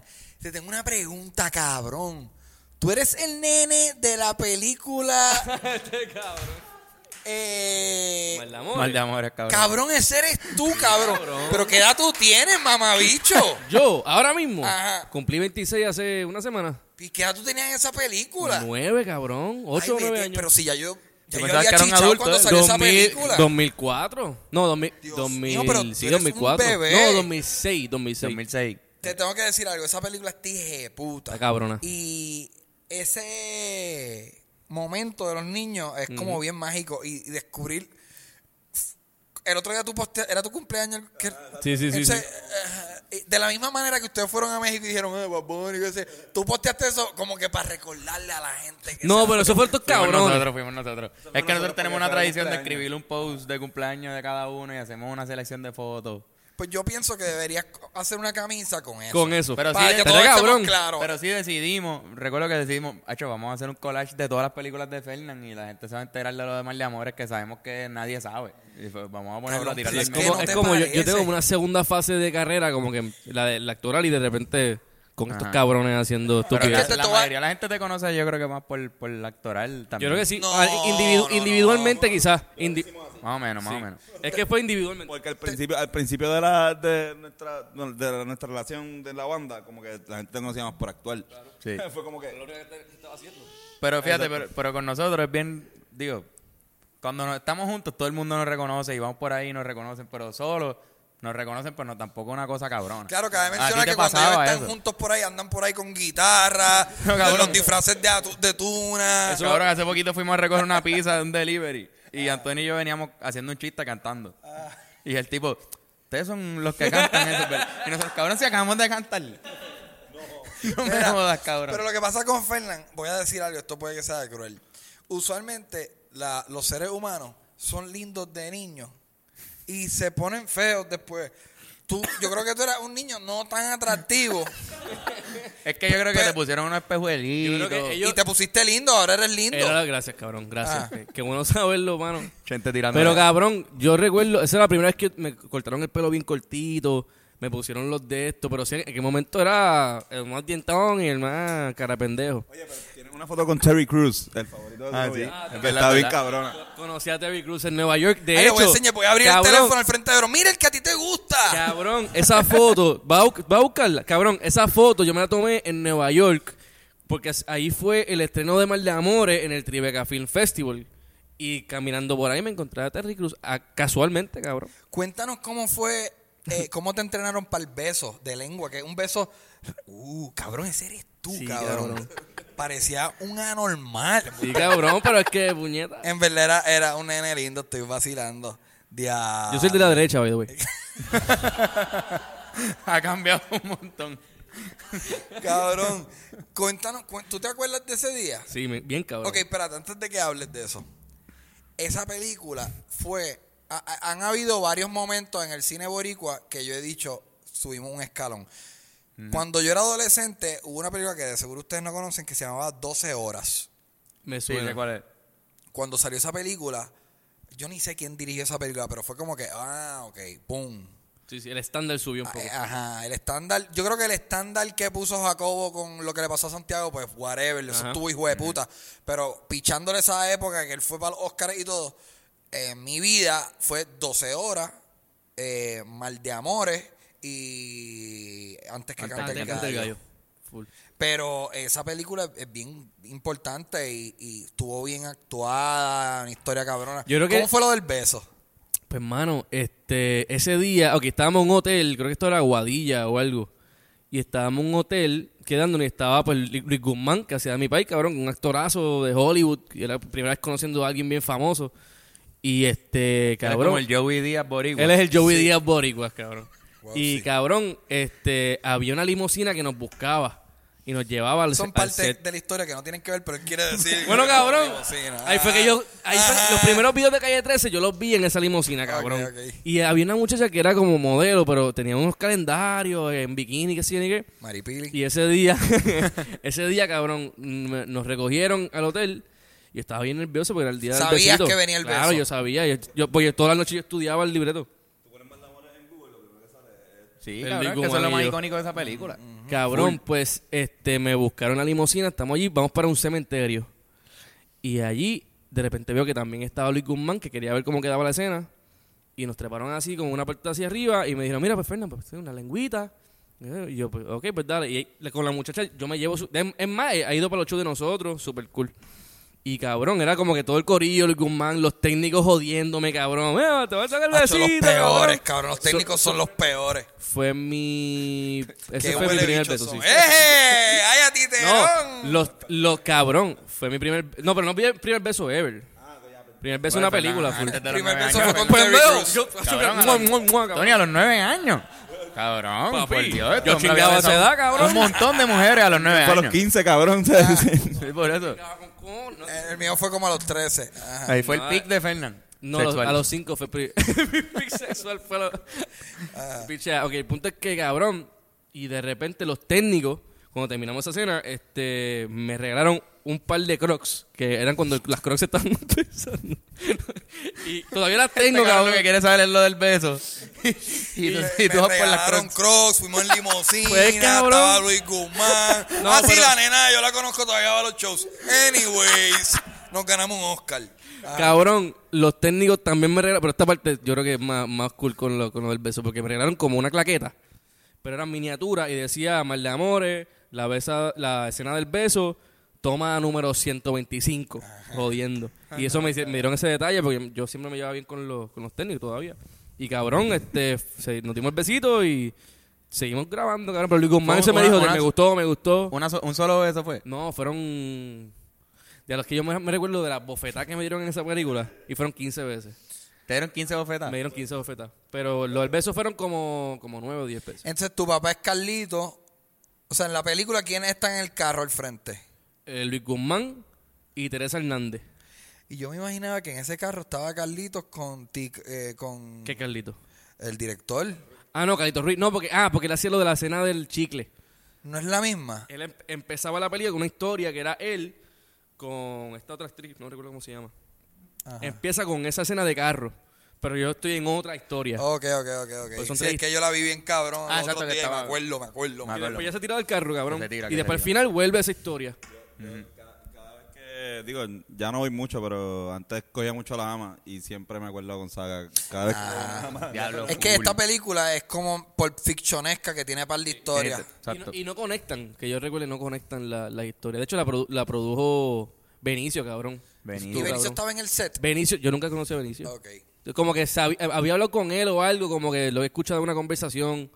Pero. No, si lo hubieras conocido, lo hubieras metido en esta historia como al lugar. Bueno, exacto, si, si hubiese conocido a full, cabrón. Él, él encontró, era el momento. Yo recuerdo decir, una, como un conference call que él estaba ahí, como que estábamos como que el crew hablando y yo lo escuché y me, me dijo, ah, métele. cool, cabrón. Fue un momento de Fernández, el nene, porque la cosa es que esa escena está en el póster de la Sí, película. también. ah, y en el, y en el soundtrack. está, está el atrás. grajo, los sonidos del grajo. ¿Cómo que está el soundtrack está atrás? El, el disco lo vendieron, esto yo me acuerdo. Pues, es que lo que pasa es que yo, me- yo me acuerdo más o menos paralelo porque Fernán es de Calazán y mis primos también, así que cuando salió Mal de Amores fue como que, cabrón, uno de mis escuelas sale en esta película, vamos a verla, vamos a alquilarla. Y era Fernán, era Fernán. Y cabrón, este, en el disco que lo vendían en Video Avenue, Fernán salía justo en la parte de atrás. Como que tú lo mirabas cuando salía el, el tracklist, pues estaba Fernán así. Ok, Fernán, eso no te dio como un standing en tu escuela como decía, yo me he besado. Como que- porque, Me, me jodían, cabrón. O sea, me bulleaban bien duro. Pero en ¿cómo el- te mi- Ah, te besaste con una ¿sabes? nena. Con la lengüita así, pendejo. Mm, eh, mamá. Sí, sí, como que besaste Pero, mal. oye, pero un bully chévere, ¿sabes? Yo, que Sí, carajo, sí. yo salí una película, pendejo. Tú me- Ajá, ajá. Carajo, van a de esto, Exacto. pero cabrón. Esa es tu versión de yo soy como George Carlin. Yo soy exacto, cabrón. Hacho, pero, y Pero vea- era de gente mayor que tú, lo obligaron los de tu clase, estaban mamando todo. Pero eh, no, No, porque eran los ok, de mi esto es lo clase. que voy a pensar. Yo vi esa película cuando yo tenía como 19, 20 años y yo dije, esto es una obra de arte. Pero yo no me puedo imaginar a mí como un preadolescente y ver esa película y entender que es una pieza cabrona de arte. O sea, yo- tú pensabas que era cool. Yo, bueno, cuando la vi, el, estreno, que ahí me di cuenta que yo me... ya, pa- mi terror más grande es ver una película que yo estoy y verlo en como que con mucha gente, en el cine especialmente. Diablo, full. Pero en verdad fue en Nueva York, cabrón, y yo estaba súper pompeado. y en Es que yo yo recuerdo que yo todas las noches, antes de... o sea, para el otro día que íbamos a grabar, yo siempre estaba con el libreto estudiando, estudiando, estudiando. Y como que mami, que era la que eh, estuvo allí también conmigo, como que, como que llevándome a los sets o whatever, pues también como que se dio cuenta que estaba como que disciplinado con esa mierda que me gustaba. So que en verdad mi recuerdo más grande, bien, bien, bien cabrón, es como que, ah, me gusta esta mierda. Yo quiero seguir haciendo esta pendeja. Qué cool, Y cabrón. como que esa, eh, obviamente esa película me dio unas oportunidades cabroncísimas. Como que después de eso, ahí sí que el standing mío como actor, chamaquito, pues fue como Fuiste que... al Tribeca, cabrón. Fui a Tribeca, no, cabrón. no, o sea, Robert De Niro, Robert De Niro vio esa película, cabrón. Wow, na- gran cosa. por naturaleza, cabrón. ¿Qué iba a decir? Que nosotros siempre fronteamos con que tú eres el mejor hijo de actor, ¿sabes? Como que, digo, todos, ¿sabes? Los hijos de actores son súper buenos, los Monclova, todos ellos, pero para mí, en verdad. Y que si quieren podemos debatirlo, para mí el mejor es Fernán, ¿sabes? vale, puñeta, está en tu banda. Por eso, actoralmente hablando, no cabrón, y actoralmente hablando está bien cabrón. Pero aparte de eso, están los Rivera y compone canciones, ¿sabes? Como que hay muchos por ahí, qué sé yo, Braulio Castillo, hijo, hijo, hijo, hijo, hijo. Este. Juanpi. Ah, eso es verdad. Juanpi. Hijo, Juanpi. hijo de actores es René Monclova y hijo de actores es Braulio. Eh, Ah, por eso, exacto, exacto. Pero de, de, de la generación de, de acá, que había mucha gente, qué sé yo, que Juanpi, que súper talentosísimo, este, los Monclova, este, Didi Romero, este, hija de Deddy. O sea, no es por esto, para mí el más duro es Fernán, el más que ha podido. Tengo saber- una pregunta. Saber cómo que evolucionar bien en la, y saber moverse en la industria también, porque mucha gente como que a veces ese es el problema, que muchos se aprovechan, ah, porque soy hijo de tal persona, este, ya, ya me van a poner ahí. Pero eso No no, es tan fácil, no es Ajá, tan no es tan fácil. como eso. Oye, hoy todos todo nos quitamos la máscara. Nos hemos desmantelado poco a poco. clac, clac. Mira, no, no, estoy jodiendo. o sea, ya, ya, ya lo que tenemos lo tenemos. Mira, eh, Fernán, tú ya me apoderé bien cabrón de este podcast, perdón. Mira, este, ay, puñeta, nos tenemos que ir ya mismo. Mira, ok, yo le hago esta pregunta a todo el mundo que, que tuvo carrera de chamaquito. Yo, cuando tenía la edad que tú tuviste haciendo esa película, yo, yo salía, qué sé yo, en coronaciones, mi hermana era bailarina, en las recitales me ponían, y me lo gozaba porque era como un juego. Una vez yo cumplo como 13 años, 14, entiendo lo que está pasando y me pongo nervioso y sé que hay público, ahí está la nena que me gusta y, y de, abandono el factor juego. Ok. Y pues no me volví a parar en un escenario hasta mis 27 años, aunque lo que yo hacía era mierda, coronaciones, recitales y whatever. Pero tú tienes que haber pasado por esa etapa trabajando. O sea, ese cambio tú lo notaste en tu mente. Bueno, con la madurez viene full. Pero yo creo que yo me lo disfrutaba siempre. Y pasa que con el tiempo yo, yo me fui poniendo un poquito más jodón con el proceso. Como que Sí, no. esa es la, esa es la, fama que, no, no, tú yo, tienes, la yo- reputación yo- es que sí, ese es más, más exigente. no, pero sí, en verdad sí. como que La diva. más, no, no, acho, ojalá y nunca he quedado como una diva ante nadie, en verdad. Ajá. Pero siempre he tratado de no, de no hacerlo. Pero cabrón, ¿verdad? Estoy pensando en un montón de Está tratando de no hacerlo. Ah. Te doy lo de tratar. No, no. lo importante es la intención, ¿no? Pero cabrón, este, creo que creo que con el tiempo aprendí que mientras más contro- control tengo sobre lo que mi trabajo, más me lo puedo disfrutar y verlo como juego, ¿entiendes? Clásico diva, mientras más control tengo, Sí, no, más me lo puedo disfrutar. Sol- solamente necesito algo bien sencillo, control. Pues hermano, qué sé yo. Yo creo que No, yo te entiendo, pero es cabrón. control como que sobre uno, sobre como que no ponerse en el, digo, el nerviosismo siempre es bueno, pero es como que como que están más conscientes del trabajo de- del ¿Qué técnico. te caga más? ¿Qué te caga más? ¿Estrenar un tema nuevo con los Rivera en, en tarima o noche de estreno en teatro? Eh, a diablo. No, pero yo no sé hacer entrevistas. Depende, porque si yo canto en esa canción, yo voy a estar bien cagado, cabrón. El si es El primer show en vivo, cantando, yo, yo me cago encima, cabrón. Pero con el teatro, estoy nervioso, pero puedo controlar ese nerviosismo mucho más, cabrón. que, que si la canción es de Carlos o la canto yo, pues está. no La cago aquí, que se Ajá, joda. puedo- ajá, Estoy aquí, pero exacto, sí, que hay una diferencia. soy yo, No, claro. No, pero es verdad porque en, en la banda creo que tú tienes más... O sea, si a ti se te olvida una línea o algo, pues te van a ayudar y la, y la obra sigue y hay más gente. Sí. Pero acá tú tienes mucho... O sea, si tú dejas de tocar, por ejemplo, se jodió para el carajo la banda. La guitarra, el lead ahí... ¿Nunca ah, se te ha olvidado un cue para entrar a la escena? En teatro, sí. Eso es lo y peor. eso, y es, y después, cabrón, yo estoy como, mira, perdón, puñeta, mala mía. Por lo del puño de Oski no tuve que pedir perdón. Pero, pero este sí, pero por ejemplo, una vez me pasó con, con René Monclova y con el Tito Concepción y me faltó una línea, cabrón, y de repente me salvaron tan cabrón el pellejo que fue como que lo- una admiración a esos cabrones por porque saben cómo bregarlo. O sea, uno que lo ve, uno aprende como que, ah, si a alguien le pasa esto, pues ya sé cómo bregarlo. Pero sí, caga y, y frustra y después nos dicen, me van a votar por el carajo. Ok, te voy a decir algo. Yo, yo, ahorita me comparé con George Carlin, ahora me voy a comparar con René Monclova. Chequense esto. Yo he salvado también, ah, digo, bien, por una vez o dos veces. Y, y, y me lo disfruto tanto a- ayudar que casi agradezco como que uno que te equivocaste, que me diste la oportunidad de demostrar que puedo salvar. Y robarme. Ajá, qué caballo soy. Esa, esa, me robé el show de eso, camino. eso es lo que se supone que yo hago en los Rivera, como que aprenderme las canciones de memoria. Y si a Carlos no se le olvida, yo pues, ok, en mi momento, este... Y grita la línea, venga, entonces. ¡Saca para allá! la grito. Y la, lo que hago, eso, lo que hago es gritarle por la emoción. De como que... Mi momento de brillar ha llegado. Hubo una vez que se nos olvidó en, A los dos. en- en un show, se nos olvidó a los dos. A los dos. A mí se me olvida y después yo estoy mirando a Tony como. Y Carlos me y regaña, Tony y también Carlos me así. me mira como que, cabrón, cántala y yo.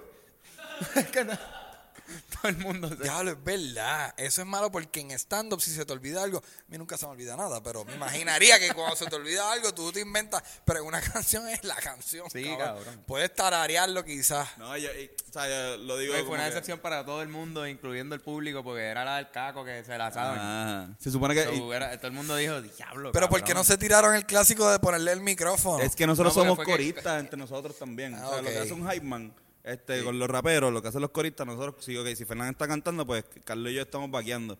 Y estamos, pe- y, o si Carlos está cantando, pues Fernando y yo también estamos vaqueando, pensando que, que porque también Carlos tiene que coger aire. O sea, es como que quizás no es que se lo olvidó, quizás es que, que, que se quedó sin aire y punto. Y pues tenemos que estar pendientes de eso. Y cabrón, si se nos olvida a nosotros también, es como que diablo, qué vergüenza, como que acabamos, o sea, un pasme. Y a veces sí, a veces lo hacemos, pero si no, si no. No, si pero lo ahí fue que flipeamos el, el verso. Ah, no. El- empezamos Eso con el fue en la segundo universidad. verso. Eso Sí. fue en este En la Inter la Arecibo. Inter Ah, eso es lo peor cuando algo así sucede. Tripeamos. Digo, yo no soy de música, pero a veces pasa que tú dices, de re- brincamos una página. Y hay que y tú te pones a pensar, pero brincamos algo importante. Hay que Lo que volver pasa es para que si atrás. yo- Ese- cuando vuelves para atrás, tienes que decir, que llegamos al momento, hay que brincar lo que acabamos de Y si cae, y si cae, si lo, cuando lo brincas, si cae como que smoothly, porque si no, entonces de repente termina una escena como que, ah, pues sí, pues me gustó. ¿Quién mató a fulano? O sea, tiene que encajar, cabrón. Digo, cuando soy yo en escena, cae.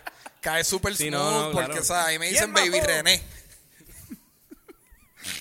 No, sea, un sketch así bien tracho, es como que, puñeta, es que en este sketch ni se aprenden las cosas uno, mano. O sea, y rompen la cuarta pared y se odió todo y la gente se muere de la risa y todo parece que lo planificaste, cabrón. Así haría.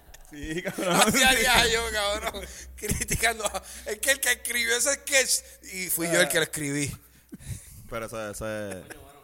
Cabrón, qué, qué buen podcast, mano. Qué buen podcast. Mira, cabrones, tengo, yo tengo podcast porque yo no sé si ustedes saben esto, pero yo tengo un Ah, podcast. tú tienes que trabajar, tienes que trabajar. Sí, y llegué tarde. Quiero pedir disculpas eh, públicamente. Eh, quiero darle gracias a, a M Studio. Es un sitio maravilloso, pero está ubicado en Bayamón. Entonces.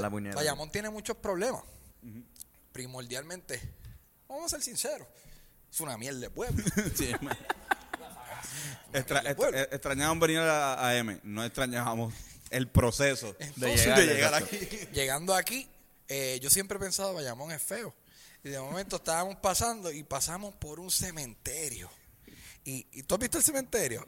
Ah, pues es que llegué de una manera creativa, aparentemente. Un cementerio, mira, pero, pero más bonito. Eh, Nadie ha visto este cementerio, es por aquí cerca. Digo, este cabrón es de aquí. tiene como una entrada. Ah, tú eres de aquí, de por aquí. Bendito. Tiene como, como una entrada. No lo voy a decir porque voy a ofender a par de gente. Pero nada, vayamos. Ya es que esto. o sea, Cabrón, ya llegaste. es que tiene. tiene hablamos no, de- es que, de- Vas a ver, lo voy a La, decir. la mayoría de los Si hablamos de Dory. Bayamón, eso es algo que, pasa. no, no, es que lo que yo voy a decir no tiene que ver. Yo lo voy a decir, tú vas a decir, ah, ya entiendo por qué no lo quiso decir. Tiene la entrada, cabrón, un cementerio, pero oye, eh, precioso. Tú vas a decir, coño, este clase de cementerio. Entonces, la entrada, una entrada así como para entrar a ser romano, una entrada, dije, puta, con una fuente. Entonces, tiene unos arcos como que con unos puntos tridimensionales. Yo estoy con el Cofield pasando por ahí y yo digo, eso lo más seguro es Braille para que los hijos lo toquen y digan, todo el mundo aquí adentro son unos huele bichos. Cabrón. Ya, me voy para el carajo. es como el, el Vaya con Dios. El, Ah. el- el- la, la torre que, que, que tú te vas de. que tú entras a Bayamón o que sale y dices Vaya con Dios. Es como que gracias. Sí, sobreviví. Sobreviví Ajá. Bayamón. Protégete de los tiroteos. Mira, lo- los, quiero con cojones. Quiero decirle a ustedes, me encanta este podcast. Siempre me siento cabrón. Pienso que son bien graciosos. Y gracias por ver mi podcast, mi, mi, el, el stand-up. Y véanlo ustedes, ya está arriba en mi YouTube, Chenti Drach. Por favor, vayan y velo, cabrón. Mira, pues vamos, vamos a dar una recomendación, exacto, antes de que te vayas, para que, para que la puedas dar. Este, tú, ya tú la has hecho, una recomendación pendeja, lo que te da la gana, que no sea ver el show, porque... Ajá. Mira, este, aquí, pa, pa- ¿tú la tienes? ¿Tú tienes una? No, estoy Yo pensando... tengo una, yo tengo una. Mi recomendación esta semana, cojo una compra, esto lo puedes comprar por Amazon, una muñeca inflable. Llénala. Explótala. Hay una bolita, métetela por el culo y mira mi especial. Gratis en YouTube, Chenti Drach. Mira, este, cabrón, el contenido de Gallimbo está bien hijo de puta, ¿verdad? Ambos podcasts me encantan, este, Gracias. porque son... todo, todo, el de los chinos también Eh, está por bien eso, el, el, de, el de los chinos es como, pues, o sea, ok, cabrón, yo hace tiempo no jangueo con la comba, antes yo jangueaba más con la comba y a veces lo veo para sentir que tengo a este Sí, sí, cabrón. con aquí. él. Ajá. No ha cambiado nada. ah, Y me como también, o sea, me pongo a comer, no estoy ni comiendo chino. Y es como de cabrón, porque su ese podcast tú no puedes ver con hambre, Sí, cabrón. cabrón. Eso tú no puedes. Este, por el contacto que hacen con, con el Scofield, esta gente está bien hijo de puta porque ya acá se, se hablan de temas un poco más serios. Supuestamente, pero nada. Los recomiendo a ambos, están bien cabrones, bien cabrones. Y los tuyos, huele bicho, ya la gente sabe. Está cabrón que yo tuve una oportunidad de recomendar los cuatro podcasts que hacen Gallipo y yo me olvidé de todos esos Si cabrones. preferiste no, meterte una muñeca por el culo. Yo, Gallimbo Studio, el YouTube de Gallimbo Studio, hay un montón de contenido bien chévere allí. Sí, señor. ¿Verdad? Exacto, y el de Giovanni. El de Giovanni no lo he visto, fíjate. Diablo. Vi uno, vi uno nada más. Pues, Quiero públicamente felicitar a Scofield, que está aquí con nosotros, que juega el rol de productor de este programa. Ustedes no lo ven, pero Giovanni está aquí, la cámara está acá. Scofield está sentado aquí, en esta esquina de la mesa, con un papel, haciéndole así a Giovanni, señalando como que pauta aquí, tienes que decir esto, y ahora vamos aquí. Y yo, wow, qué paciencia, brother. Así que sí, 30 minutos con Giovanni Vázquez, a mí me encanta. Cabrón, a mí me después tienes encanta. que venir para acá y hablamos un, un poco, por favor, de de todo esto. Y yo voy a estar ahí haciendo. promueve esta mierda. Que es tu show, tú señalando ahí. Ah, Vuelve a decirlo. Ahí él dice que se metan una muñeca desinflada por el culo y vean el show del Chente. Qué cabrón. No, pues yo... Eh, Ajá. Zumba. Eh, Maldamores, una buena película. No, no, pero. The, Naked Gun, cabrón. Naked Gun. Yo aquí la he promocionado. No, ¿verdad? No creo, Nunca no. la he dicho. Naked Gun, una buena película de comedia, bien cabrona. Cabrón, el, como el documental que vimos. Que vimos de, de los tipos de yacas. Funhouse era. Big Brother. Cabrón, wow. En Hulu. Big Lo vi, Brother lo vi. Magazine está muy duro. Tú sabes que cuando, cuando yo era chamaquito, este podcast va a extenderse bien cabrón, hermana mía. Yo pi- pienso que hay una cultura Esta de, historia dura media hora. de sí es que pues yo estoy ma- soy un morón. Eh, cuando yo era chamaquito yo surfeaba y yo me acuerdo que si yo quería comprarme una chapa o chapaleta o un buggy o un traje de baño o un sweatshirt había que ir al surf shop. Y la- el aura de los surf shops era algo bien cool. A mí me daba miedo entrar a un surf shop como que mami quédate, quédate en el carro y era, era algo como bien cool. Y yo viendo ese documental cautivaron bien como esa esencia de esto eran badasses, pero cuando entró mucho dinero a esa industria, de momento entraron los surf shops que no tenían ni tablas ni patinetas y se jodió un poco. Vean ese documental. Está muy bueno, cabrón, está muy bueno. cabrón. Yo no sabía nada de esa historia ahí. Y tú, este, exacto, yo, ¿verdad? Esa fue la mía. ¿Tú, tú, tú, tú Ya, sí, sí, ya, ya, ya yo recomendé. A diablo, qué cabrón. Corillo, mano, gracias pues por nos ver este podcast, Chente, gracias por venir. Los mejores los quiero con cojones. Mira, véanlo, véanlo, véanlo, de verdad.